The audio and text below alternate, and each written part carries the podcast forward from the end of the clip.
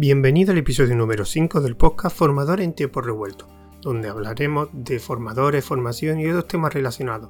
Mi nombre es José Jiménez y en este caso al otro lado del micrófono tengo a, a David Vaquero porque el motivo es que a continuación voy, vaya a escuchar mejor dicho, una entrevista que hizo tanto mi compañero David Vaquero como su compañero de podcast Javier Ercheni, que son parte de los integrantes del podcast de República Web, que está enfocado principalmente al desarrollo web, pero en este caso hicieron una entrevista bastante interesante a una persona que es uno de los fundadores de una empresa que se llama Evolmind y que es, está especializada en soluciones de formación online en la nube. De hecho, tiene su propia plataforma de e-learning que digamos que es su digamos negocio principal.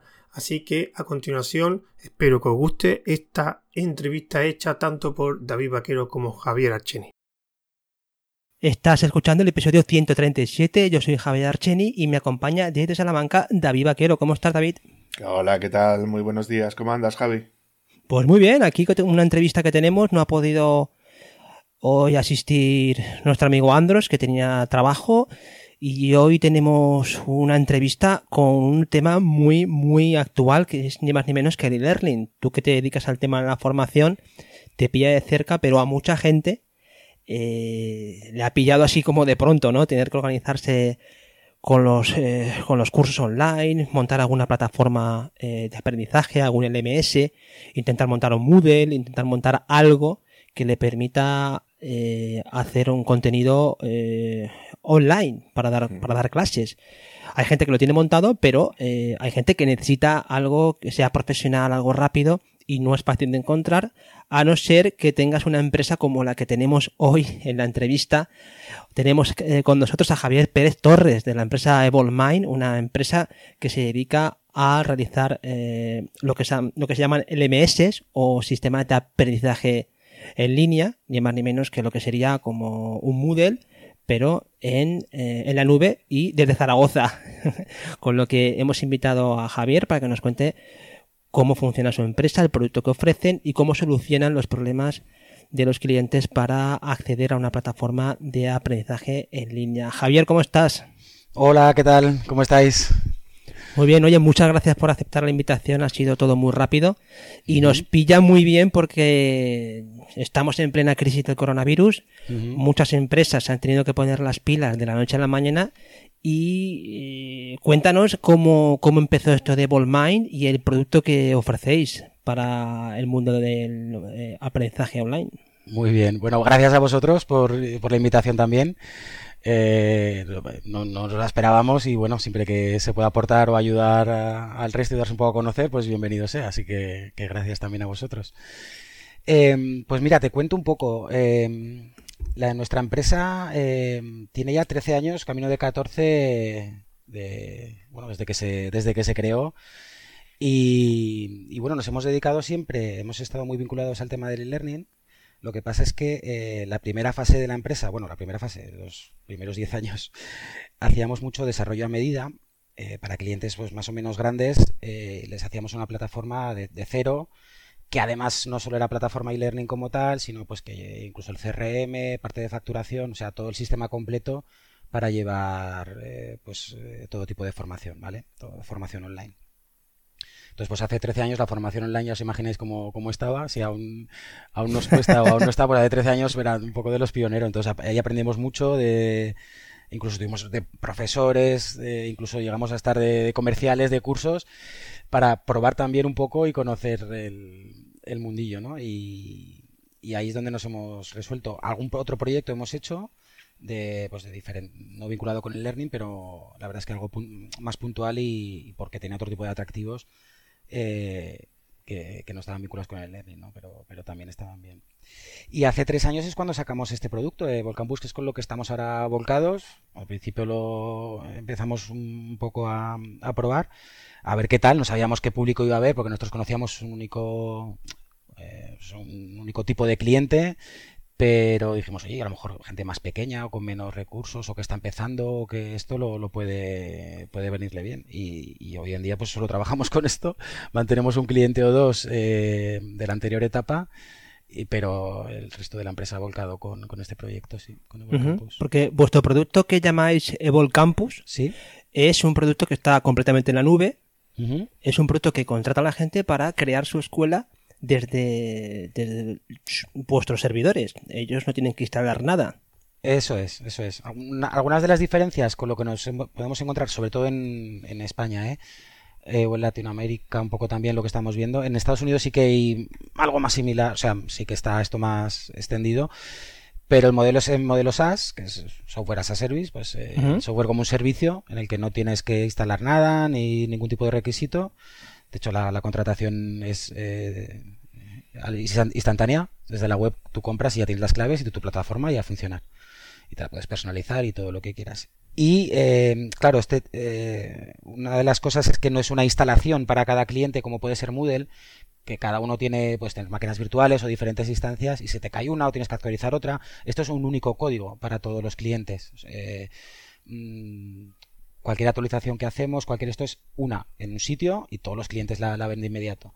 Me refiero a que no puede irle mal la plataforma a un cliente o tener un problema a un cliente y otro que le vaya bien y vas apagando fuegos, sino que esto o va bien a todo el mundo o va mal. Entonces también es una ventaja que es robusta. Eh, si, Al estar monitorizada constantemente y, con tanto cliente y alumno que entra enseguida detectamos cualquier problema y se soluciona para todos a la vez. No tienes que ir apagando un poco fuegos, que puede ser más típico en, en diferentes versiones de Moodle, por ejemplo, que comentabas. Sí que cada uno es una instalación que lleva su puede estar en diferentes versiones, diferentes peleas, diferentes problemas. Mm. Y aquí es, es, otra, otro tipo de cosa. ¿Y en qué momento hacéis la, el cambio ese? Porque cuando empezáis la, la empresa, el producto que vosotros comercializabais, que era instalaciones a medida para los clientes. Pues eh, ya te digo, es que empezamos, bueno, esto empezamos yo y mi mujer, eh, porque terminó, terminamos la, eh, los estudios y queríamos, teníamos muy claro que queríamos montar una empresa, pero queríamos primero trabajar en otras cosas para coger experiencia. Pero justo pilló la burbuja.com, no había mm. manera y eso pues, eh, que sacamos bien los estudios, los proyectos, eh, todo muy bien y pensábamos, y claro, un par de años antes a la gente casi ni terminaba los estudios porque las empresas se los llevaban, a los informáticos, a los programadores. Sí, es verdad, Pues nosotros justo nos pilló en medio y nada, estuvimos trabajando, pero de teleoperadores y por ahí, porque no hubo manera. Y al final nos decidimos montar la empresa. Eh, nuestra primera web fue de un hotel, una casa rural. Pero pronto nos llamaron del, del, centro donde habíamos estudiado porque querían comenzar un proyecto de learning, entonces como programadores. O sea, nosotros no teníamos una plataforma, no ofrecíamos nada. Nosotros nos contrataron pues para programarles algo. Sí. Nos contrataron para, para programarles lo que nos dijeran y nos iban diciendo, íbamos viendo lo que tenían, lo que eh, necesitaban y ahí es donde fuimos aprendiendo. Y es cuando viste que en el campo de learning es donde había un buen nicho. Fue un poco eh, posterior, la verdad, porque como te digo, esto era muy verde, pues bueno, era casi un experimento que hacía esta empresa, eh, que era presencial, y abrían un pequeño departamento para probar esto del tema online. Claro, cuando casi empezó a facturar más la parte online que la presencial, eh, pasados a los cinco años, que no pasó mucho, eh, empezamos a ver que esto iba más en serio, sí, sí. Mm. Y en la parte tecnológica, ya para terminar con esta, con esta parte de, de Volmind, eh, ¿en qué basáis el desarrollo? ¿Cuál es el, ¿Cuál es el stack tecnológico que utilizáis vosotros? Pues mira, es muy, es muy sencillo. Actualmente la programación es PHP, la versión 7 es la que, la última, la que, la que tenemos eh, MySQL para base de datos. Y luego sí que tenemos eh, Node.js y junto con Redis y, y Memcache también para porque tenemos un chat incluido en la plataforma, un chat en tiempo real. Entonces esto para que sea realmente en tiempo real y tenga más velocidad que el propio PHP. Y el framework, el framework es propio, o sea, la, plataforma no está basada en ninguna otra, o sea, no está basada en Chameleon ni Moodle ni nada y, es que esté modificada, sino el código es desde cero nuestro. Eh, y el framework, eh, por llamarlo de una manera, es, nuestro propio también. Pero sí que estamos ahora mirando de migrar a Laravel Como, como framework para PHP, que nos está gustando mucho algún proyecto hemos hecho también y alguna parte la estamos eh, haciendo. Y luego para la parte del front, eh, ahora mismo está en Bootstrap, y, pero estamos mirando Vue, Vue.js. Muy bien. que nos está gustando también, es más complejo, pero también las ventajas que te da, eh, la verdad es que son grandes.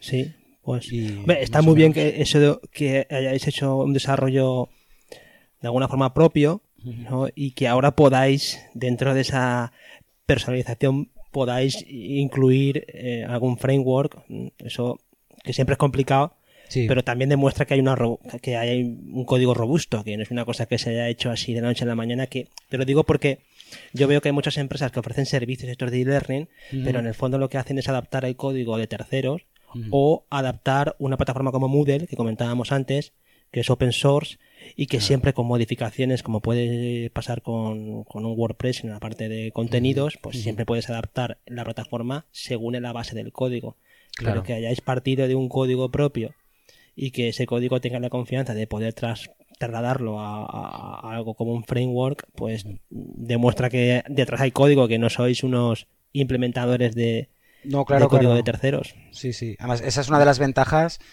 y de las claves también de, de- la plataforma. Las- el ser 100% eh, código propio nos permite evolucionar o tirar por un camino o por otro sin dependencia de, de un código base que al que estás un poquito atado. Que tiene sus ventajas. ¿eh? A nosotros el open source nos, nos encanta y lo usamos, usamos bastantes cosas en, en open source. Lo que pasa es que también eso, pues Moodle, por ejemplo, tiene mil plugins y está muy bien, pues porque hay cosas que ya están muy hechas, otra cosa es que funcionen mejor o peor o que sean compatibles con otras versiones, ¿no? Pero también, claro, si desarrollas sobre Moodle estás un poco atado a esa base. Puedes meterte en plan hardcore a tocar código y demás, pero también puedes tener problemas luego al actualizar o hasta dónde llegas o, o problemas que son de base que no puedes incluso tocar. Aquí nosotros eso nos lo, claro, estamos libres de, de esa carga un poco. Sí, el otro día precisamente en el en lo que es el grupo este que tenemos de webmasters en Telegram, tenemos un pequeño grupito, hubo un compañero que mm, lanzó la pregunta de que, oye, para optimizar un Moodle con mil usuarios, Claro, claro. Claro, Eso lo vimos, ostras, mil usuarios no es poca cosa.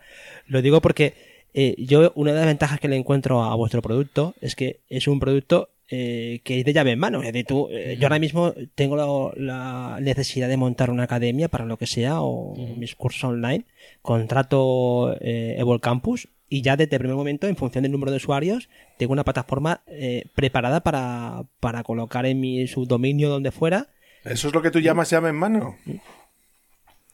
Sí, bueno, llave en mano en el sentido de que la parte tecnológica me la tienen resuelta. eh, Yo me tengo que concentrar en los contenidos. Vale, es que normalmente cuando se hace desarrollo llave en mano es un, es un desarrollo donde tú te alías con el cliente. El cliente te dice qué es lo que quieres y tú haces todo lo que él necesita. Mm. ¿Vale? O sea, esto es normalmente como se suele denominar, o al menos es como yo lo, como yo lo decía. O sea, cuando, o sea, tú lo que le estás dando es una, una bala de plata, que se llama, ¿no? Mm. Es decir, tú le estás dando, en el, en el caso de Evil Campus, ya, ya, ya me corriges, Javi, ¿eh? Sí, Pero sí. tú le estás dando una solución a un cliente que es una serie de funcionalidades cerradas, ¿no? Sí. Y en base a esas funcionalidades que están cerradas ya le aplicas lo que necesitas, ¿no? O sea, o sea, esa es la solución que tiene. Tú vas recogiendo feedback de los, de los, de los clientes para ir ampliando funcionalidades, pero inicialmente lo que tienes es lo que hay. Sí, ahí, a ver, eh, estoy de acuerdo con los dos. Me refiero, si el cliente quiere una plataforma, Campus cumple las características y contrata en el minuto uno, podría decirse que es llaves en mano porque no te preocupas de nada. Ahora bien, si quiere, alguien quiere, no, que quiero contenidos o quiero tal o quiero cual, claro, ya sería otro desarrollo que no hacemos nosotros, pero sería otra forma de decir sí, llaves en mano porque ya te doy todo lo que me has pedido o todo lo que necesitas, lo hago primero y te lo entrego conforme lo tienes. Entonces, A veces Y- nosotros eh, sí que utilizamos el término ¿eh? con los clientes de que es una solución llaves en mano. Si es, oye, si tú lo que quieres es una plataforma para empezar a subir contenidos con estas características que, que te valen y empezar a matricular ya alumnos si quieres, eh, sí que es llaves en mano. No tienes que hacer nada, pasar la tarjeta, eso sí, comprarla y, y- y a funcionar. Entonces, Sí, bueno. por eso te quería preguntar, el tipo de clientes, vuestro cliente tipo. ¿cuál sería? Si es que hay un cliente tipo. Pues mira, eh, el cliente tipo es algo que, claro, viene en los manuales de marketing de hay que hacer, lo importante es el perfil de tu buyer persona. El buyer eh, como persona. El buyer persona, el tal, y cuántos años y qué, qué color tiene el pelo y cuanto más sepas del mejor. Entonces, claro, pues seguimos esos manuales, porque lo que te digo, nosotros hasta esta época, eh, que yo, a veces nos defino como somos una startup, somos una startup pero con 13 años, 14 de, experiencia, pero estamos en modo startup total, totalmente, de ágiles, de tal, de ir probando cosas. Eh, entonces, eh, Claro, pues seguimos, hasta entonces no teníamos que buscar clientes, pues teníamos dos clientes muy grandes, nos daban trabajo y, ni hacíamos publicidad, ni nos anunciábamos, ni nada. Del boca a boca nos entraban cosas y, no, marketing no teníamos ni departamento de marketing ni comerciales. Entonces, claro, eh, el cambio ha sido, el cambio ha sido, ha sido grande. Éramos informáticos casi y punto. Em, entonces, con esto, pues seguimos un poco las recomendaciones y, cuando ya teníamos pues 20, 30, 40, 50 clientes, vale, dices que tienen en común, porque según esto pues hay que ver, y es que no tienen prácticamente eh, nada o no hay un perfil muy definido en común y lo intentamos, ¿eh? Ah, pues mira, tres son academias, pues vamos a intentar academias, pero, pero la verdad es que la verdad es que no. Y al final lo que mejor nos está funcionando, aunque es más complicado de hacer en marketing y en AdWords y en los diferentes medios que utilizamos, es eh, el anti anti-buyer o anti-perfil. Eso, eso sí que lo tenemos más claro y lo tenemos detectado. Porque, como os digo, o sea, ¿quién, quién, ¿quién, quiere formar online? Pues es que desde empresas para sus empleados, consultoras que forman otras empresas cuando les contratan, academias, centros de negocio, eh, es que es muy muy amplio y muy mm. lo que dices tú pues esto de aceite y luego temáticas lo mismo sí por, eso el, mérito está en intentar dar una solución lo más genérica posible claro. para atender a un público lo más general posible. Claro eso lo, eso lo miramos mucho. Hay ONGs hay geólogos o sea lo que has visto. Entonces sí que tenemos identificado algún perfil que, vemos que no, que el grueso un poquito, bueno, va, también por temporadas, ¿eh? que no sé qué pasa la gente, ah, eh, pero hay temporadas en las que detectamos que hay mucha gente que, nos pide información, nos interesa, que es el perfil que llamamos profesores, pues gente que a lo mejor ni tiene el contenido hecho, simplemente dice, oye, yo sé mucho de mm, coches, y si hiciera un curso de coches y lo vendiera y me saco un dinerillo, porque a mí esto tal, claro, ni tiene ni siquiera web, ni tiene web, ni tiene público al que vender, entonces te dice, oye, yo sé mucho de coches, vuestra plataforma me vale, ¿y cómo pagarían los alumnos? ¿Y cómo lo atraigo con los alumnos? Entonces, ahí es complicado. Ahí es complicado porque nosotros ni captamos público para él, ni hacemos web, ni, integramos sistema de pago, ¿no? O sea, nos integramos con sistemas de pago que el cliente ya tenga. Pero ahí es muy difícil el, éxito. Hay otras plataformas, eh, Udemy, eh, o para profesor, o sea, para este tipo de perfil que sí que te dan ya herramientas para poderte hacer algo de publicidad y tal, pero mm. Pero aquí la verdad es que no. Sí, porque eh, ahí vosotros, en la parte de cobro, simplemente tenéis vuestro cliente, que es, entre comillas, la academia, eh, o, el formador, y el formador ya se encarga de cobrar. Vosotros ahí le cobráis al formador y el formador ya se, ya se busca la vida con sus clientes. Claro, nosotros ahí nos abstraemos totalmente de si incluso si tienen o no precio, lo que te digo, pues una empresa que forma a sus empleados o a los nuevos, las que, las que tienen mucha rotación, la verdad es que usos ahí de todo, pues no tiene ningún precio. Él tiene sus empleados y los va formando, no tienen precio. Otros son gratis, otros. Entonces ahí no nos estuvimos tentados porque hubo una época digo de mucho tienda, mucho tienda. Oye, ¿cómo cobro? ¿Y cómo cobro? Oye, pues si hacemos un, añadido o ampliamos el campus para que también tenga tienda. Mm. Pero luego te empiezas a encontrar, no, es que yo cobro mes a mes y yo a medida que cobro le abro las, las asignaturas o, las, o los temas. O sea, la temática es tan diferente, más luego eh, el PayPal, las comisiones o el o Stripe. Nosotros, por ejemplo, utilizamos Stripe eh, que, tarjetas que son fraudulentas. O sea, te metes en unos fregados con gente que no, esto que, decimos, mira, hay mucho recorrido por otro más efectivo y donde tenemos más conocimiento. Y esto de momento, que mañana sacamos algo, eh, incluso casi lo llamaría diferente a el campus, pues otro producto, pero ya con tienda más para este perfil puede ser, pero ahora mismo complicado. Oye, una última pregunta y dejo a David, que tiene ganas de entrar en el campo. está calentando por la banda. Yo lo que sí que veo, eh, Javier, es que cuando eh, entras en el mundo este de la formación online, mucha gente se ha tirado a la piscina con, pequeñas academias, muy, sobre todo enfocadas con, WordPress.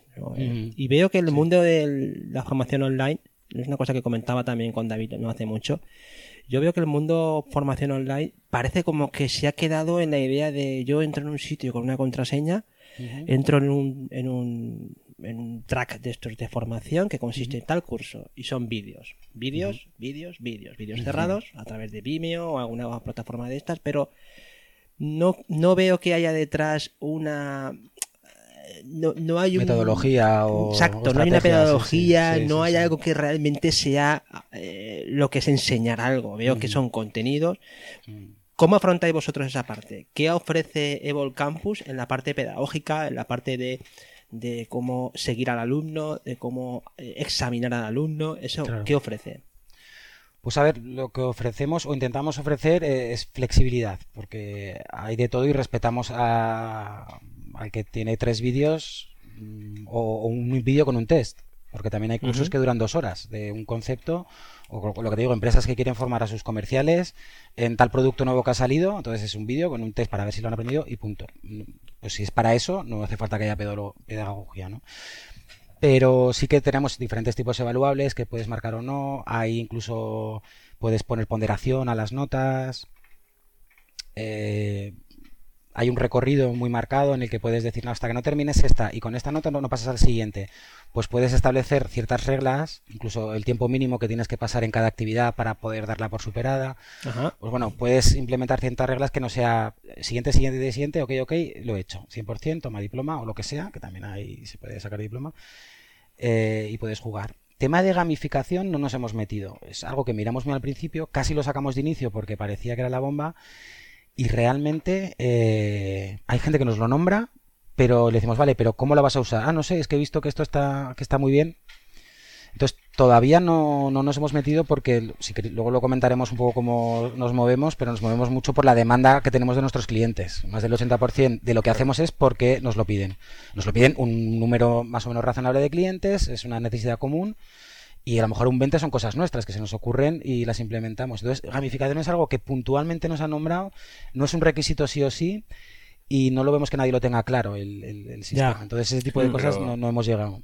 Pero porque implementar un sistema de gamificación también tiene que ser para una academia que realmente eh, tenga muchos contenidos encima de la mesa y ¿sabes? Es decir, sería, pues yo qué sé, lo que haría un plural site o lo que haría un, ¿no? una empresa de este estilo para fomentar que la gente se pique y como mi amigo lo tiene, tú lo tienes también, ¿no? O de tengo la medallita, ¿no? Que me ha salido de este curso y tal y esto lo puedo compartir o lo... O sea, son, son cosas de ese estilo, ¿no? Pero vamos a meternos un, poco más en harina con, lo que serían las, las funcionalidades del, del servicio. Venga. Em, cuéntanos cómo, cómo soportáis lo que es la parte de SCORM. Pues Scorm, eh, hay que morir al palo, de, porque no es un sistema que nos, que nos guste, pero claro, es el estándar. A día de hoy más generalizado. Y, soportamos la, versión 2004, que fue la, última, para que veáis que también de qué estamos hablando. Eh, bueno, ya lo conoceréis. No, no la soportamos 100% o no aseguramos que funcione todo porque es una versión que la gente probó y no está adoptando porque daba más problemas que la versión anterior. Entonces no está generalizada y la gente se fía más de la anterior. O sea que la gente está tirando más de la 1.2, ¿no? Sí, sí, sí, sí. La 1.2 es 100% y la 2.4 cambiaba, incorporaba alguna cosa. Sabemos que hay clientes que lo hicieron en su día con la 2004 y les está funcionando bien su score en la plataforma, pero no aseguramos el 100% de, de, que funcione. Eh, para, puntualizar una cosa, comentar lo que es Score porque vale. habéis dejado... vale, voy a, voy a, comentarlo yo. Cuando tú estás metiendo una serie de contenidos dentro de una plataforma de, del MS, como Moodle, ¿no? Por, por poner un ejemplo, tú lo que vas realizando es eh, creas los cursos, ¿no? Y luego matriculas a la gente en los cursos de la manera que sea, ¿no? Eh, pero tú lo que vas a hacer al fin y al cabo es la gestión de los contenidos de ese curso. Entonces tú lo que vas colocando son actividades, ¿no? que es otra de las cosas que comentaremos más adelante para ver qué tipo de actividades tenéis. Eh, tú vas a colocar actividades dentro de ese curso y cuando configuras una actividad, pues una actividad puede ser desde colgar un fichero PDF, colocar un vídeo, hacer un quiz, ¿no? Eh, con un banco de preguntas, hacer una serie de preguntas, exámenes de autoevaluación, es como se suelen llamar habitualmente que, o sea, tú vas colocando un determinado conjunto de, de, actividades. Entonces, ¿qué es lo que te hace SCORM? Pues SCORM es la definición eh, del estándar de esos contenidos. Entonces, realmente cuando tú programas en SCORM, lo que estás haciendo es metiendo HTML, eh, CSS y JavaScript que tú estructuras y terminas comprimiendo y, ese, y dentro de ese hay una estructura de ficheros que te define, bueno, pues lo que acabamos de decir, ¿no? Las unidades, el contenido de cada unidad, el, el itinerario, ¿no? Eh, que es lo que estaba explicando antes Javier, de, pues de cómo vas pasando, ¿no? Cuáles son los requisitos, ¿no? Que vas poniendo a cada una de las unidades para saltar de una a otra. Y como es un contenido que es... Eh, vamos a decir, em, estándar, ¿no? O sea, sería como un fichero zip, ¿no? Tú luego lo puedes desplegar en cualquier plataforma que, cualquier LMS, ¿no? Que disponga la funcionalidad de poder eh, importar y visualizar esos contenidos SCORM, que es otro tipo de actividad. Y luego a, partir de ahí tienes varias, varias ediciones del estándar de SCORM y lo que estábamos discutiendo antes, Javier y yo, es qué versiones del estándar SCORM soporta eh, que hay distintas versiones. Entonces, la 1.2 decía Javi que lo soportaban complementarmente y luego la versión 2004 eh, pues es la que daba algunos problemillas y tal por, por, temas de implementación y que soportaban en su mayoría, pero no aseguraban. Eso es, eso es. Sí, sí. es una forma de, de, meter, de, meter, contenido externo, que tú te hagas como quieras ya con un vídeo, más un JavaScript, con el CSS, tal, con índice, sin índice, un audio. O sea, te montas tu contenido por un lado, dices, vale, ya este contenido que es complejo, me lo he hecho yo como me ha dado la gana, como lo meto en una plataforma? Pues está este estándar para, para permitirte la, la comunicación. Porque además tú en una actividad dices, mira, en este paso quiero que envíe esta nota o que se cuente el tiempo o que pues tú lo programas por un lado y, es como lo que te permite es eso, empaquetarlo, todo eso que has hecho como tú has querido y pum, eh, echarlo en una plataforma y que funcione. Eso es. Otra de las cuestiones importantes que, sobre todo en formación aquí en España, ¿verdad, Javi?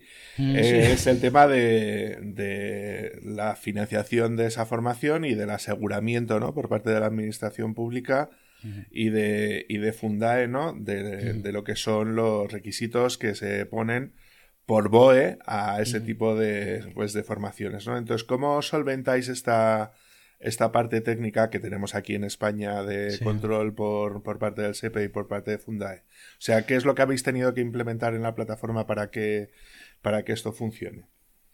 Pues, a ver, son, eh, son exigentes eh, en Fundae, porque en Chile también cumplimos, ahí se llama Sense, es lo mismo, pero se llama Sense y es en Chile y son es mucho más sencillo. Tú le pasas una fecha de conexión del alumno y cuando ha terminado y con el tiempo ya está.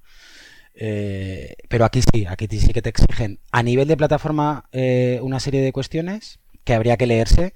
Eh, todo el que quiera introducirse en ese tipo de formación, porque habla de que tiene que haber un LMS, que solo videoconferencias no vale, por ejemplo, que hay muchos modelos que mm. solo son videoconferencias pero tiene que haber un registro, tiene que haber chat obligatorio y, eh, foros, aumentar la participación y luego el nivel de exigencia también de los contenidos también te, especifica que no valen PDFs y ya está que tiene que haber más de una prueba de, evaluación, que tiene que Haber eso es que tiene que haber algo pedagógico por detrás. Claro, sí, sí. No, no solo un examen, también ellos van aprendiendo, van actualizando entonces también lo tienen mirado. Entonces aquí, sobre todo, eh, en Fundade, aparte de cumplir con todos los informes, porque luego piden muchos informes, conexión para el inspector, el tema de los tiempos, eh, eso lo tenemos muy, muy mirado y lo hemos pulido mucho porque es una exigencia, o sea, aparte de... Vale, cuando te refieres a lo de los tiempos es los mm. tiempos que pasa el alumno dentro de la plataforma visitando los contenidos y haciendo las cosas, ¿no? Eso es, eso es.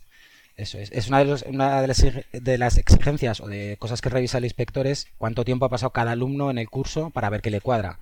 Porque consigues más dinero cuanto más largo es el curso. Entonces, es fácil de decir, sí, mi curso son 190 horas y realmente en dos horas se lo han hecho los alumnos o, o en menos tiempo. Entonces, eh, es una de las cosas que, que miran.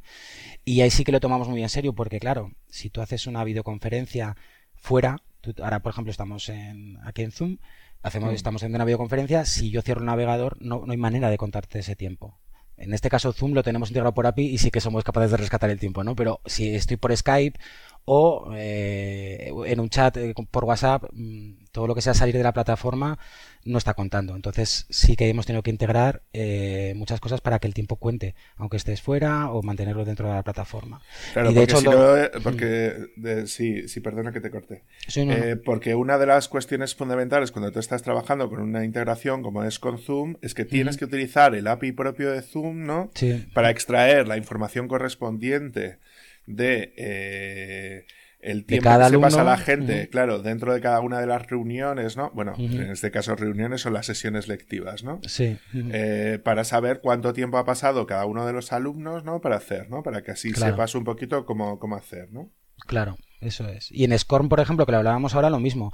En SCORM, el que hace el SCORM y lo empaqueta, etcétera, puede o se supone que debe pasar los tiempos, el tiempo que lleva el alumno en esa actividad. Pero lo hemos desechado. No nos fiamos porque eh, hemos encontrado con problemas, es que no están bien construidos, que esa llamada no la hacen o que la hacen cada 10 minutos, con lo cual si estás menos no te cuenta el tiempo. Entonces el score nos puede decir eh, misa o informar, pero nosotros vamos a fiar del tiempo que, realmente está delante de, la plataforma y con el score porque está integrado. No abrimos el score en un pop-up ni lo mandamos fuera para que todo esté integrado y el tiempo sea el más real, el más real posible. ¿vale? Entonces, eh, esas son un poco de las cosas. Y también evitamos las trampas, porque también que no se puedan hacer trampas con los tiempos, ni que nadie pueda entrar y hacer un examen por otro. Y a los 10 minutos se bloquea. Si el alumno no ha movido el ratón o no ha navegado 10 minutos, sale un cartel. Oye, estás ahí, sigues ahí.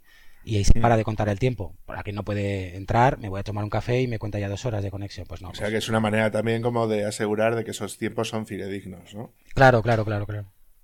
Si no, no hacemos nada. O sea, si, si, la plataforma fuera tramposilla, pues los inspectores enseguida se van a dar cuenta, ah, el campus es la tramposa, ¿no? Y te van a cazar y te van a meter un puro. Entonces preferimos, al revés, tenemos buena reputación en Fundae y cuando un inspector pues ve la plataforma ya sabe que, que por lo menos todo lo que extraiga va a estar correcto y, y, sabe dónde están las cosas, entonces preferimos seguir así. Vale. Mm. Javier, una preguntita. Eh, comentabas la integración con Zoom. ¿Alguna integración más que tengáis con, aplicaciones externas? Pues mira, actualmente eh, en cuanto a videoconferencia eh, tenemos Zoom, GoToMeeting, ClickMeeting y BigMarker. En su día integramos también con Webex, pero nos daba bastantes problemas la API, que parece mentira, siendo la empresa que es. Pero eh, la integración está hecha y funciona, pero aparte nuestros clientes tenían que tener la cuenta premium no sé qué para, para tener acceso a esa mm. API, una cuenta especial que no es la que está en la web, hay que pedirla al comercial y demás, por lo que nos comentaron. Y luego la, integración no llegaba a ir del todo bien. Entonces preferimos no, no quitarla el otro día un cliente nos la pidió, por ejemplo, oye, eh, Webex no tenéis porque es que la que usamos es que la empresa no hay otra.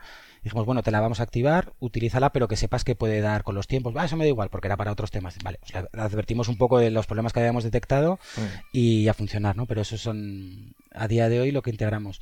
Con este pico de, de uso de videoconferencia, estamos muy cerquita también de integrar con otros sistemas lo que vamos a llamar un poco URL libre para que Skype, que permite hacer una URL para una sala, Teams, que también lo permite, eh, Jitsi Meet, eh, otro que no me acuerdo el nombre, pero de este tipo que permiten crear salas y con una URL tú entras, lo vamos a integrar también para que se pueda, con las limitaciones que, indicaremos de cada uno de ellos, ¿no? Pero, pero sí, claro, porque ahí hacer el seguimiento si no tenéis acceso a lo que es el API es muy complicado, ¿no?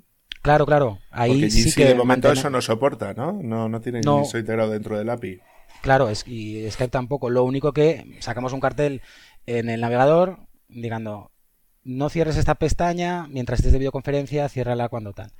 Pero bueno, mejor que nada, o sea, avisando de todo esto, de pros y contras, eh, las queremos poner en funcionamiento porque mucha gente que el tema de tiempos, Fundae no lo utiliza y Teams está teniendo ahora bastante demanda y bueno, pues avisando un poco de cómo funciona, que, que por lo menos tengan la opción de utilizarlo. Claro, porque a Jitsi que le haría falta, aparte de lo que hemos comentado, ¿no? De, disponer un poco de los tiempos, ¿qué le faltaría para que lo pudieseis integrar más o menos bien con, pues como está Zoom, ¿no? Pues Jitsi, eh, además nos gusta mucho y lo usamos cuando tenemos videoconferencia con algún cliente y no funciona Skype o hay problemas, siempre le mandamos un enlace de Jitsi y nos va bastante, bastante bien. Y lo usamos en, en la empresa. Eh, ahí sería un poco mirar la, API. La última vez que la miramos, eh, para el tema de grabaciones, no vimos bien que se pudiera grabar. Y eso sí que es importante, que cuando hay una sesión que el cliente pueda grabarla para luego utilizarla, colgarla, etcétera. Entonces, que el tema de almacenaje o era muy complejo, no recuerdo muy bien a nivel técnico qué, ocurría, pero, pero no lo usamos. Ahora sí que ha avanzado mucho Jitsi, se ha puesto las pilas y se pueden hacer un montón de cosas. Por eso sí que la vamos a incluir en, en ese enlace que generas con Jitsi, pega, eh, pegarlo en la plataforma y la integración consiste en que eh, ni el cliente ni el profe tienen que irse a Jitsi. Ellos ya en su calendario, a una hora, le avisará 24 horas antes, pues todo lo, todo lo que ofrecía Evo Campus para videoconferencias y luego cuando tú le des a entrar a, videoconferencia te abrirá Jitsi o Meet o Zoom o lo que, lo que sea que haya por detrás, ¿no? Pero todo eso se hace de forma transparente. Vale, otra de las cositas que, son interesantes es lo que decías antes, lo del tema del cobro, ¿no? Es decir, si tú eres, eres una empresa que te dedicas a temas de formación, tú ya sabes cómo cobrar a tus clientes, ¿no? Eh, pero siempre está bien, ¿no? Que si somos una empresa más online, ¿no? Vamos a decir, que, que, tengamos la posibilidad de poder realizar cobros o la integración de cobros, ¿no? Con otras, con otras plataformas distintas. Entonces, yo por aquí te, eh, tengo apuntado que al menos dentro de la web sí tenéis mencionado lo que es WooCommerce, ¿no? Como posibilidad de poder integrar lo que es el de que cuando te compren dentro de un WordPress con WooCommerce, ¿no? Puedas, puedas realizar el, el proceso de autorización del usuario, ¿no? Eh, para que se le para que pueda acceder directamente a lo que sería a la plataforma. ¿Puedes comentarnos un poquito cómo funciona esta integración, que es un poco tricky, ¿no? Porque puedes mantener usuarios en dos lados y tal. ¿Cómo, cómo lo sueles realizar? Eh, mira, tenemos una API para que cada uno pueda conectar y así si no es WooCommerce y así ya me centro luego en WooCommerce eh, pueda matricular alumnos o consultar datos a través directamente de, la API. Entonces, si estarías preparado para PrestaShops o cosas así, más a mano, ahí ya tienes el cliente tiene que tener un programador pues que integre con nuestra API, pero como la demanda la vimos más, gente que tenía eh, WordPress, que es lo más usado, y con tienda pues WooCommerce, que es el combo más, eh, más extendido, pues sí que hicimos un plugin a medida para que no tuvieran que programar ni, ni conectar API y estuviera ya todo hilado. Entonces, de esta manera, nosotros nos abstraemos de mm, cómo gestionar el catálogo con más menos campos o si es pago fraccionado, bueno, toda todo lo que el cliente quiera hacer en su WordPress y con su WooCommerce y todo lo que yo permite, o si utiliza PayPal o Stripe o otra cosa, pues nos abstraemos de esto.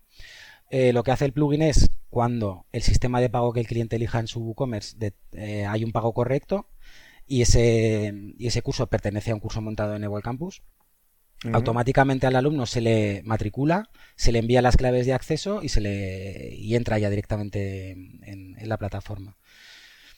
Entonces nosotros por email sí que detectamos si hace dos compras, pues es el mismo. O sea, tenemos ahí una serie de mecanismos para, para trabajar, como tú bien dices, hay una base de datos que está en WordPress con unos usuarios y otra que es el Campus, entonces para, eh, no hay un sincronismo, pero pero sí que detectamos cuando es un mismo eh, cliente. Perdona que no te he entendido, ¿has dicho que hay o que no hay? No, no, que no hay sincronismo. Si alguien cambia su clave en el WordPress, un alumno que se haya dado de alta en una tienda y tiene ahí una clave, no es la misma que la de Campus. La Campus mantiene una como alumno y la de la tienda es otra. Vale, o sea, o sea que no tenéis un single sign-on, ¿no? De que da igual lo que es en un sitio o en el otro. ni entiendo que tampoco tenéis la parte de importación de los contenidos del LMS sobre WordPress, ¿no? Los contenidos no. Lo que sí con el plugin, tú ves los cursos que tienes montado en el Campus, los ves. Para hacer el match con los que tú tienes en catálogo. no, puedes meterlo dentro de catálogo. Claro, entonces tú montas en catálogo de una manera en el Campus eh, realmente los contenidos y el plugin este haces el match. Dices, vale, este, este curso de este catálogo pertenece a estos contenidos de Campus. Claro, o sea que no haces como lo que hace el, el EdBridge de, de, Moodle, ¿no? Que lo que te permite es sincronizar cursos, sincronizar categorías, ¿no? Para, hacer ese tipo de cosas. ¿Eso os lo habéis planteado introducirlo? Bueno, la verdad es que esas dos funcionalidades, eh, me refiero. Lo del single eh, sign-on con WordPress, WordPress vuestro LMS, con Evo Campus, más, más el de sincronización de, de, traerte contenidos de tanto el listado de cursos como de categorías dentro del, del, WooCommerce. Pues a, día de hoy no, como te digo, nos movemos un poco por demanda y no y está ¿Y eso nos lo han demandado? No, no, cero. Por eso. Hostia, qué fuerte. de verdad que, o sea, igual la gente, bueno, no sé, no sé, pero no nos han pedido ningún tipo más de sincronismo con la API y están muy felices. o sea, no... A lo mejor alguien que tuviera un catálogo muy grande o muy extenso, pues igual sí que nos llegaría a pedir, oye, claro, es un lío, yo tengo 100 cursos y, organizarlos primero en el campus, luego en la tienda, es doble trabajo. Claro, yo es que, por ejemplo, yo, yo en mi caso, yo sí tengo pues igual fácilmente 30 o 40 cursos, soy un mm. simple autónomo, o sea que te puedes hacer mm. una idea de una sola persona para manejar ese catálogo, lo que me ayuda a editarlo solo en un sitio, claro. Pero, pero claro, a lo mejor vuestro perfil de gente no soy yo, ¿entiendes? Que es lógico y normal. Vale, el, siguiente punto una, sería... Una preguntita que quiero hacer, que hemos tocado así por encima y me parece muy relevante. A, la hora de introducir contenidos, ¿qué tipo de contenidos permite introducir Evol Campus? Pues mira, tenemos unos contenidos, eh, o sea, nos estructuramos por actividades y cada actividad puede ser de un tipo, que es la que tú eliges, ¿vale? Eh, bueno, actividades que puede haber temas, asignaturas, hay una estructura de contenedores, digamos, en árbol y al final la unidad mínima es la, actividad y esa es la que puede ser de diferente tipo. Eh, entonces, pues tenemos desde HTML con el editor, que ahí también incluimos la funcionalidad de poder meter un Word y te lo transforma a HTML Word o, en OpenOffice, el formato que quieras, y lo transformamos en HTML. Siempre decimos que si el Word es muy complejo, con mucha imagen flotante, tablas tal, que se revise porque la transformación es 100%. Eh, es la que hace OpenOffice además. Sí, es, lo que tiene la transformación de formatos. Sí. Pero vamos, lo suele hacer bastante bien. Eh, luego está el típico PDF, puedes colgar un PDF y el visor está incrustado en el campus, lo que decimos, no lo tiene que descargar ni abrir en otro sitio. Si es una actividad de PDF, eh, cuando llegas a actividad lo ve el PDF tal cual en la plataforma. ¿Qué más? ¿Qué más? ¿Qué más? Tenemos eh, luego a nivel de, de, contenidos evaluables, bueno, vídeos y audios también, que puedes o subir tu propio vídeo. para eso nosotros alojamos en Vimeo y la transformación a la calidad, eh, a diferentes calidades y adaptación la hace Vimeo, que está muy bien. Entonces tú puedes subir el vídeo casi en cualquier formato, que nosotros ya lo transformaremos, bueno, nosotros, Vimeo, con su API, eh, en el formato y, tamaño correcto. Y el audio lo mismo, MP3. También puedes utilizar vídeos de YouTube o de Vimeo ya. Puedes pegar URLs de YouTube o Vimeo y también lo funcionaría el reproductor incrustado como siempre dentro de, de las actividades, ¿vale? Vale. Eh, a nivel mm, evaluable, pues tenemos desde los test, que ahí sí que lo tenemos bastante potente, eh, test autorrespuesta y autoevaluables, multirespuesta o respuesta múltiple. Ahí sí que tenemos una configuración bastante potente eh, porque hay mm, bastantes clientes que, por ejemplo, dan oposiciones o un tipo de certificación donde lo que tienen que hacer los alumnos es muchos test, mucho repetir. Entonces esa parte está muy trabajada. Eh, tenemos ejercicios de desarrollo que son los que el alumno tiene que enviar al profesor, o sea, el profesor por un enunciado, hazme tal práctica con tal, tal. y el alumno o bien responde. no sé qué. Eso es. O el alumno puede responder en la propia plataforma si es una respuesta corta o enviar un, un archivo con lo que te hubiera tenido que hacer. Con las típicas limitaciones, ¿no? De cuando se supone que se tiene que enviar fecha límite, cosas de ese estilo, ¿no? Eso es. Luego todo eso se puede configurar por grupo. Cada grupo eh, porque lo tenemos separado. Una cosa son los contenidos, que le llamamos curso, y luego están los grupos, porque un mismo contenido puede ser diferentes fechas, diferentes profes, con diferentes requisitos de acceso o de nota. Entonces eh, no tienes que duplicar el curso de nuevo, sino utilizas lo mismo. Entonces, este luego, este que es de desarrollo, eh, tú indicas aquí que es así, el profesor recibe la alerta, le pone una nota, no ve la nota, bueno, hay una serie de cuestiones, más luego lo que tú dices, poder indicar incluso fechas de apertura y cierre, o incluso que tenga un peso respecto al otro, eso no habría problema. Debate grupal también, que es los debates están fuera, o sea, cada asignatura puede tener un debate y ahí es para debatir sin más, pero como tipo de actividad evaluable, también puedes indicar un debate donde indicar tal, y según la participación, las respuestas, un, lo evalúes. un hilo dentro del debate, ¿no? Eh, y, y, ahí es donde se discute lo que sea, ¿no? Eso es, eso es, ya como, como actividad. Eh, autoevaluación, que es uno muy chorroncete, pero eh, para Fundae era uno de los requisitos, o bueno, no requisito, pero les valía como ejercicio, para gente que no tiene una batería de test grande o no quiere tener al profesor corrigiendo ejercicios, pues esto le, era, le es válido y puede venir bien eh, el, tener lo que es parecido a los test, el profesor pone un enunciado y ya y la respuesta el alumno solo ve la pregunta, responde lo que quiere en cajas de texto libre, le da a corregir y ve la respuesta correcta, que él se encarga de evaluar si es si ha acertado o no. No tiene nota, no tiene eh, evaluación, pero es un ejercicio que puede hacer el alumno, ¿vale? Y luego ya Sí, que es el típico quiz, ¿no? Que tú colocas a lo largo de, pues, del curso para ver si el alumno realmente ha entendido o no la lección que tú le has querido poner, ¿no? Sin más. Eso es, eso es, para que él mismo compruebe si, ah, pues mira, ha acertado, o por aquí va bien, o no, o la respuesta es esto. Luego ya tenemos SCORM, eh, que es lo que hemos comentado, y, bueno, y una herramienta para poder, poder copiar contenido de entre un curso y otro. el poder traerte, ah, pues me, monto un curso con dos temas de este que tenía, más este otro. Y esto es uno de los temas que queremos, que tenemos ahí en nuestro roadmap, eh, porque es muy volátil el roadmap, pero ni es oficial, lo tenemos un poco interno, pero una de las cosas que, que tenemos es esta, es ampliar el, el número de, actividades. Le tenemos echado el ojo a H5P. Sí, correcto, eso es muy interesante, que tiene integrado ya Moodle que tiene ya un montón de tipos de ejercicio, de los de unir con flechas, rellenar huecos, eh, en un vídeo pararlo y aparece una pregunta y hasta que no respondes no consigue. O sea, tienen un montón de tipos de actividades muy chulos, interactivos. Sí. Y eh, tienen API, tienen tal, lo podemos añadir y es lo que queremos trabajar. Claro, porque para el tema de, de calificaciones, ¿cómo gestionáis ese tipo de cosas? Se supone que tú, cada tipo de actividad que es calificable, ¿no? Por decirlo de alguna manera, eh, tú le puedes asignar una determinada nota, ¿no? Y luego tienes, pues, los típicos informes de, de, pues, de seguimiento, ¿no? De las calificaciones de los alumnos y temas de ese estilo para poder superar lo que sería la formación. Eh, sí, a ver, las actividades de tipo evaluable, porque un texto o un vídeo, a esas no se pueden eh, calificar, pero los test, los ejercicios, etcétera, tú puedes elegir si cuentan o no para nota. y si cuentan para nota, les puedes poner un peso por defecto, ya te digo, todo cuenta para nota, todo tiene el mismo peso, para que el cliente no tenga que rellenar 80 cosas. ¿Y qué peso tiene? Y esta cuenta no. Eh, lo que queremos es agilizar al cliente que no tiene necesidades especiales que crear un contenido o un curso o matricular uno sean cuatro clics, entre comillas, ¿no?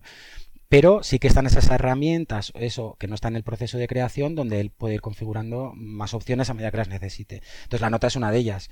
Eh, cada asignatura si creas asignaturas que es opcional, tiene una nota final con el promedio de las actividades dentro y el curso, si tiene más de una asignatura, a su vez tiene una nota final con el promedio de las asignaturas que también pueden tener diferentes pesos.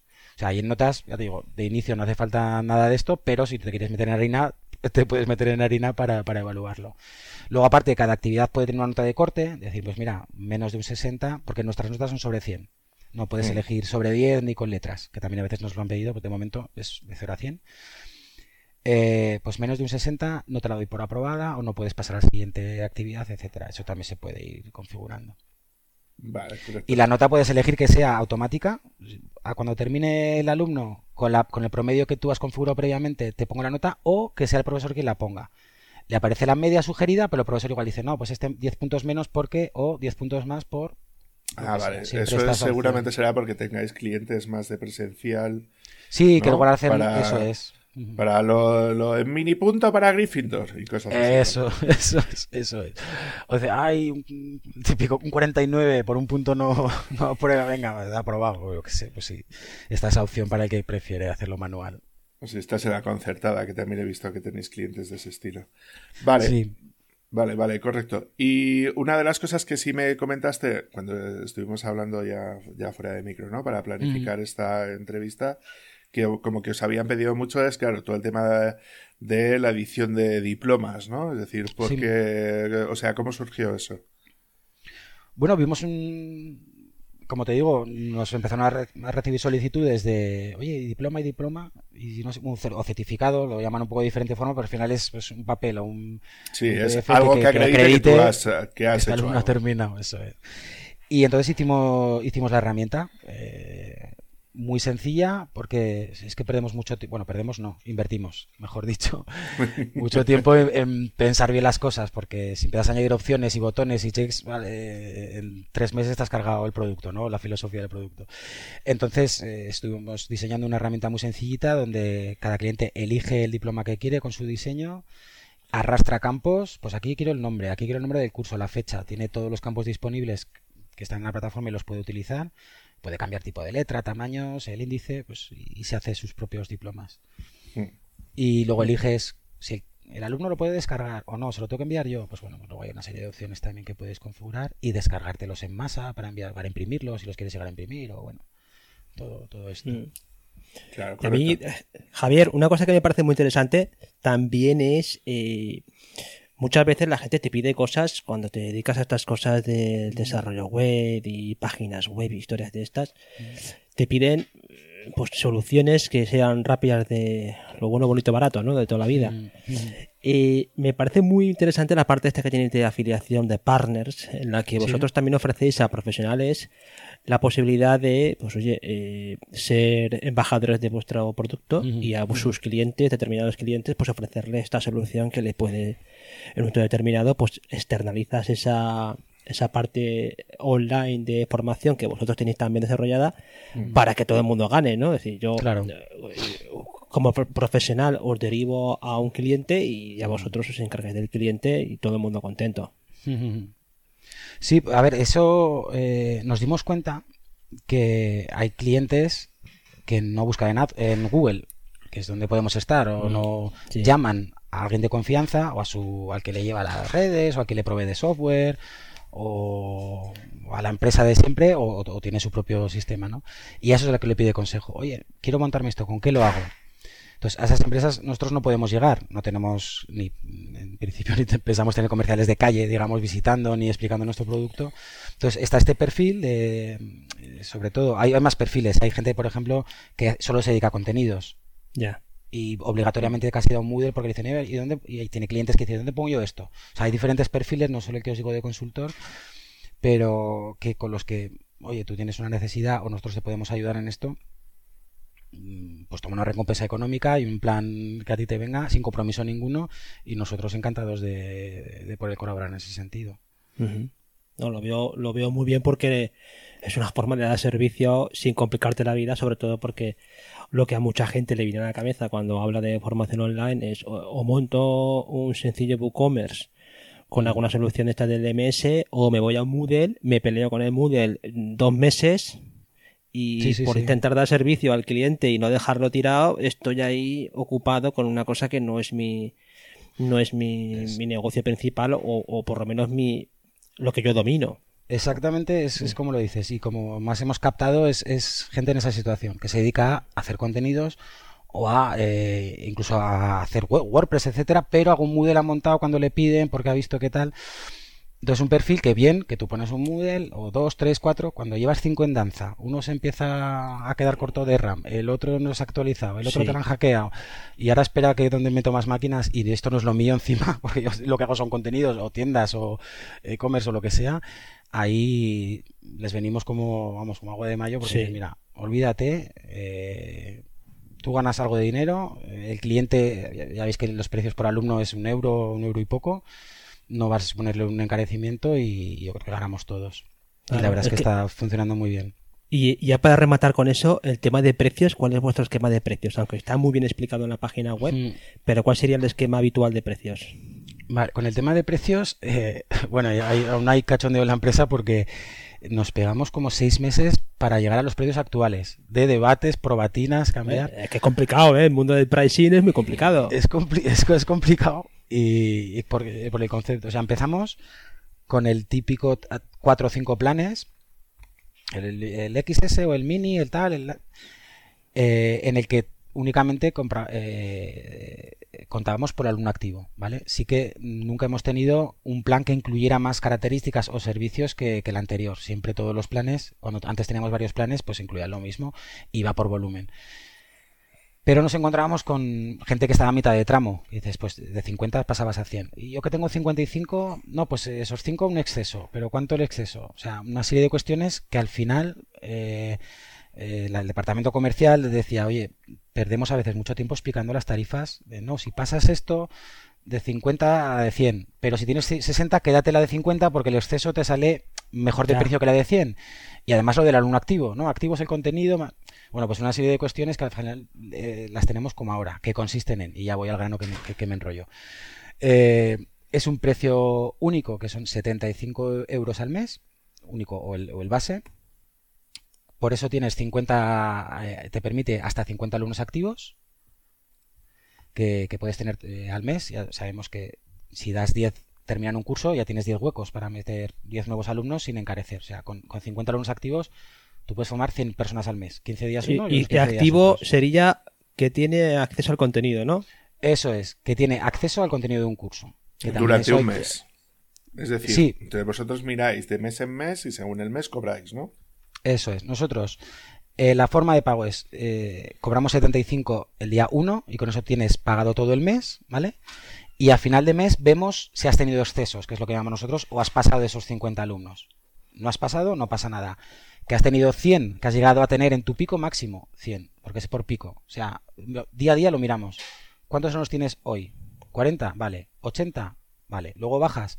¿Cuál es el día que más alumnos has tenido? 80, pues 80 ha sido tu pico, por lo tanto de 50 a 80 has tenido 30 alumnos de más, que será lo que, lo que se vaya cobrando aparte.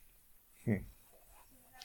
Es un poco marciano, ¿eh? pero también es lo más justo para, creemos, para, para, el cliente, porque así un cliente, lo que os digo, puede tener 50, los 15 primeros días del mes, terminan, mete otros 50 del día 15 al 30 del mes, y como no ha superado en ningún momento el, el número 50 de activos, no tiene, no, pero bueno, 50, 50 alumnos activos, 75 euros al mes, es que es ultra competitivo. Es que es un precio. Vamos, yo no sé si habrá por otras plataformas. Yo lo estoy haciendo por menos. Claro, ahí pero, pero tú eres programador, eres una persona que está viviendo en el mundo de la programación, pero una persona. Yo tengo la o sea, para una persona que no tiene ningún tipo de conocimiento técnico es la hostia. Claro, o sea, yo estoy pensando ahora en, en, en varias personas que se lo voy a comentar porque son gente vinculada al mundo académico, se lo voy a comentar y, es que, vamos, lo veo un producto ultra competitivo. Y el precio va disminuyendo porque 50 alumnos 75 euros sale a euro y medio. Pues de ahí para arriba cada alumno cada vez va costando menos. Y cobramos lo que has tenido. Si has tenido 102, pues 102, no un tramo ni otro. Pues 102 tiene un precio y 103 tiene otro precio diferente, cada vez menor. Digo, empieza con 1,5 y luego hasta 0,25, ya con miles. Sí, sí, que es la ventaja, en pocas palabras, del mundo SaaS, del, mm. que vas acoplando los recursos según las necesidades. Claro. Sí, una de las cosas que nos pedían, oye, ¿y si cambio de plan? ¿Y si este mes? Porque va mucho por picos. Hay academias que eh, empiezan un curso que son 200, lo terminan y vuelven a su ritmo normal o al revés, ¿no? Gente que va subiendo, bajando, llega el verano, bajan y está, me, cámbiame de tarifa, que me subo, que bajo, o desde la propia web, pero ¿qué día? El 31 a mitad de... Entonces había mucho lío y este sistema nos ha costado el idearlo, pero creemos que es el más justo, el más transparente y la mm. verdad es que se sí, yo lo veo, lo veo, lo veo muy claro. ¿eh? No te preocupas de nada. Tú sabes que vas a pagar los alumnos que tengas, justo esos y, ya está, no tienes que preocuparte de nada. Claro, porque eres tú el que das de alta a los alumnos, no son los alumnos los que se dan de alta automáticamente, ¿no? Claro, claro, tú tienes el control en tu momento y tienes nada más entrar, el primer gráfico que ves es el número de alumnos activos, una cajita, o sea, eso lo tienes muy controlado por donde van en cuanto a, a eso, a uso de la plataforma. Eso es. Vale, eh, una de las cosillas que, tenemos por aquí pendiente es el tema de, pues claro, ¿qué, roadmap tenéis, ¿no? A la hora de, de, poder incorporar nuevas funcionalidades. A ver si nos puedes hacer un poco spoiler, ¿no? Sí. Eh, un, sneak peek, ¿eh? de, las funcionalidades que queréis ir introduciendo, ¿no? De las que más os hayan solicitado, de las que tengáis más, más, más claras, ¿no? Pues mira, te, si, te voy a ser sincero, ¿eh? no es por no hacerlo. Eh, Roadmap no tenemos un roadmap oficial. Sí que te comentaré, os comentaré eh, sí que cosas que tenemos como prioridad, ¿no? Nos movemos mucho por, por, lo que te digo, escuchando al cliente, aunque no programamos a medida, pero sí que estamos muy centrados en, en el cliente, lo que pide, lo que necesita. Incluso que, aunque haya cosas chulas que nos gustaría hacer, mm, pero si no hay necesidad, pues para qué, nos ha costado un poquito, pero, pero sí que estamos muy centrados eh, en eso. Entonces ahí vamos en, en, esa dirección.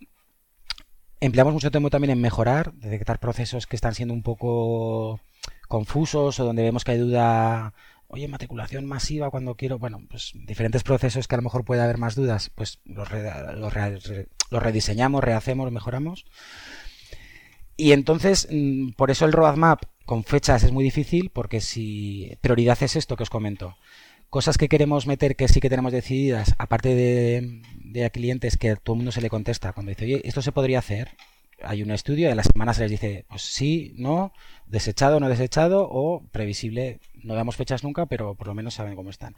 Pues bueno, lo que, eh, lo que os comentaba de nuevos tipos de actividades, H5P y alguno más que, queremos introducir. Eh, queremos tener app móvil, que no tenemos. Eh, para la parte de alumno es muy responsive el campus y se puede usar desde móvil. Pero claro, tienes que abrir el navegador y navegar, no está como app, por lo tanto no pueden llegarte notificaciones como WhatsApp cuando hay un mensaje, un foro, la nota. Pues queremos tener app eh, sobre todo para ese tipo de notificaciones y comunicación. Eh, y luego internamente lo que os comentaba del árabe con Vue, pues también rehacer el rediseño tanto de campus como de intranet, algo más un poquito más actual. Eh, seguramente tiremos por el diseño material de Google, más limpio, más eh, orientado y trabajando también en eso. Pero como os digo, es muy volátil. Pues ahora con esta situación del confinamiento, pues videoconferencia es el rey. Entonces, mejorar el sistema, eh, más integraciones, asegurarnos que funciona. Ahora la gente loca con Zoom, ah, que es inseguro que me van a hackear. No, tranquilos, bueno, tranquilos por nuestra parte, ¿no? el tema de integración no está comprometido, pero pues un poco también. Sí, yo por lo que he estado viendo, eh, el cliente de Linux no ha tenido ningún problema nunca. Mm. Y si tú colocas una contraseña, es mucho más difícil que te pueda llegar a entrar. O sea, es que, no sé, colocar una URL como quien dice para entrar y tal y que te deja entrar cualquiera, hombre, pues para empezar muy seguro no es. Claro. ¿No? Ah, si tuvieran algún tipo de control un poco más específico, ¿no? De qué personas concretas pueden llegar a entrar, pues estupendo, ¿entiendes? Mm. Pero aún así, no sé, si quieres hacer un sistema abierto que pueda entrar cualquiera y luego ya lo irás cerrando, cojones. Claro. Mm. Sí, sí. A ver, yo ahí. Es opinión personal, ¿eh? También creo que hay un poco de de querer cargarse a Zoom, que habrá parte de verdad y parte de tal, pero también creo que hay una campaña un poco oscura ahí eh, contra Zoom porque se estaba comiendo el mercado y está un poco exagerado, pienso, ¿eh? Pero porque era la mejor solución, era la que mejor iba. o sea, a nivel de funcionalidad es el, mejor SaaS con diferencia de los de pago, ¿eh? Me refiero. Nosotros yo que he estado probando, yo que he estado probando todas, GoToMeet y Web, esa, no sé qué, a mí es la que más me gusta. Sí, sí. Y el precio está muy bien, ¿eh? También. Mm. Ahí por lo que tú también comentabas, si nosotros antes de todo este mundillo de, Zoom, que ahora David se ha abierto cuenta ahí, pero hemos estado utilizando mucho GC, eh, que nos lo introdujo también David y creo que es una herramienta que te puedes instalar tú por, tu propio servidor, que, que es una, una, solución abierta y considero que tiene muchísimas ventajas, pero la integración, esa, ese clic famoso que tiene que tener una aplicación para funcionar, Zoom lo ha conseguido. Y esa es la realidad. No hace sí, más lo que decíamos de las integraciones, ¿no? Que es la parte mm. súper importante para, para justificar, ¿no? Ante Fundai y mm. tal y todo el rollo, es súper importante. Mm. Sí, y ahí lo tiene muy bien también Zoom. O sea, la parte de atrás de API de conexión, la más cómoda para nosotros de trabajar, la que más información y, que mejor funciona es Zoom. La mejor parte para integrar. Y todo el rollo. Sí, sí, sí, sí. Que ahora no sé si ahora Microsoft, no sé si con Teams lo va a mejorar, pero Microsoft con Skype no ha sabido aprovechar el producto. No, yo creo que Teams es el futuro. Sí, mantendrán las dos, o eso dicen, pero bueno, es que Skype empresarial la han quitado para, para mm. Teams. Solo está mm. Skype personal. Y ahí también sorprende, ya por terminar con esto, pero sorprende un poquito también que, que, Google se descolgara también de esa carrera, que tenía un producto también muy consolidado. Y lo dejó ahí aparcado con el Meet en la parte premium de sus productos, pero no, esa, esto que estamos viendo el Zoom y la integración que comentábamos en el último programa de, Zoom con el marketplace que tiene. Eh, yo ayer veía también que un amigo se había puesto también a, emitir por Facebook y lo hacía con unas máscaras con una televisión así antigua y digo, vaya, estas son las típicas cosas que hacen despertar a la gente con una aplicación, ¿no? Como que es el efecto llamada. Sí, sí, sí, sí. sí, sí, sí. Bueno, Javier, ya llevamos una horita larga contigo bueno, contándonos un montón de cosas. se nos ha hecho hasta corto y todo. A mí claro. que me han quedado dudas y todo. Mm. Bueno, destacar que eh, vosotros en Evol Campus estáis dando también una, una fórmula para probarlo gratis. Tenéis eh, un modo demo, ¿no? Tenéis una posibilidad de que la gente lo pruebe. Sí, sí, sí. Igual que nuestros precios son públicos, la plataforma se puede probar sin dar teléfonos ni nada. El correo es necesario para enviarte las claves pero podéis, se puede probar durante 14 días con total libertad para ver que si se adecua o no. Y, hay gente como Adolfo te perseguirá para decir, ¿de verdad que no lo quieres probar más? Oye, si tienes alguna duda, llámanos o te llamo, ¿eh? Claro. no pues Javier, duda. Pues Javier, encantado de, encantado de que hayas podido compartir con nosotros esta, este rato. Y nada, seguro que con el mundo este learning tiene muchas cosas que contar, de seguir contando. Y esperemos que Evol Campus siga evolucionando pues como, una, como una plataforma referente en el mundo hispano, que quizás sea la última pregunta. ¿Estáis en España? ¿Tenéis clientes en, también en Hispanoamérica? ¿O cómo, cómo estáis repartidos? Arrancamos lógicamente en España eh, el primer año y el segundo. Y en, bueno, en 2019, en febrero, ya arrancamos Latinoamérica. Y, muy bien, es un ritmo un poquito más lento, eh, pero, pero la verdad es que muy bien, muy bien. También recomendable. Inglés era para este año, todo el tema en inglés. De hecho, contratamos a tres personas de habla inglesa para empezar al mercado inglés, pues Europa, Estados Unidos, Australia, pero ahora está un poquito parado porque tenemos avalancha, eh, o sea, no podríamos asumirlo el, arranque en inglés. Lo que nos han venido bien esas tres personas para dar pues, buen soporte y, Oye, pues todo lo que eso es un gran salto, ¿eh? Eso es un gran salto. Ya pasarse al inglés, ahí está el gran pastel. Sí, la verdad que sí. La verdad que sí. A ver cómo. no hemos tenido aún datos, porque fue asomamos la cabeza y, a las dos semanas reculamos porque, porque aquí está siendo una, una aluvión, entonces no sabemos lo que hay detrás todavía. Pero vamos con ganas de ir.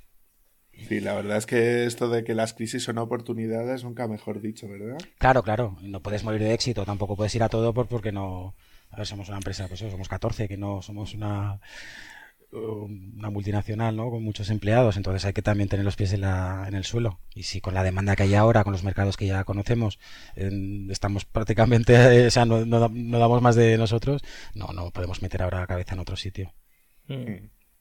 Ahí eh, lo que sí que, por lo que tú decías, las oportunidades, el otro día comentaba Andros, el otro compañero de, que tenemos, que, mm. que ellos tenían que eh, tenían que saltar al mundo online, porque ellos tienen una escuela IDCREA, es una escuela presencial fundamentalmente. Y que yo creo que este tipo de producto a empresas como academias como IDCREA le interesa muchísimo, ¿eh? Son empresas que pueden aportar mucho en la parte de contenidos y el estar ahí pensando en cómo montar plataformas.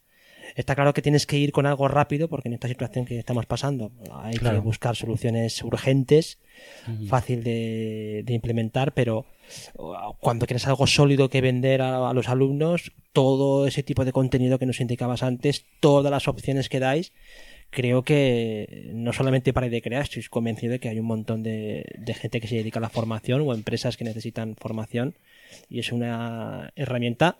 David, llave en mano. Vale, vale, vale, vale, vale, vale.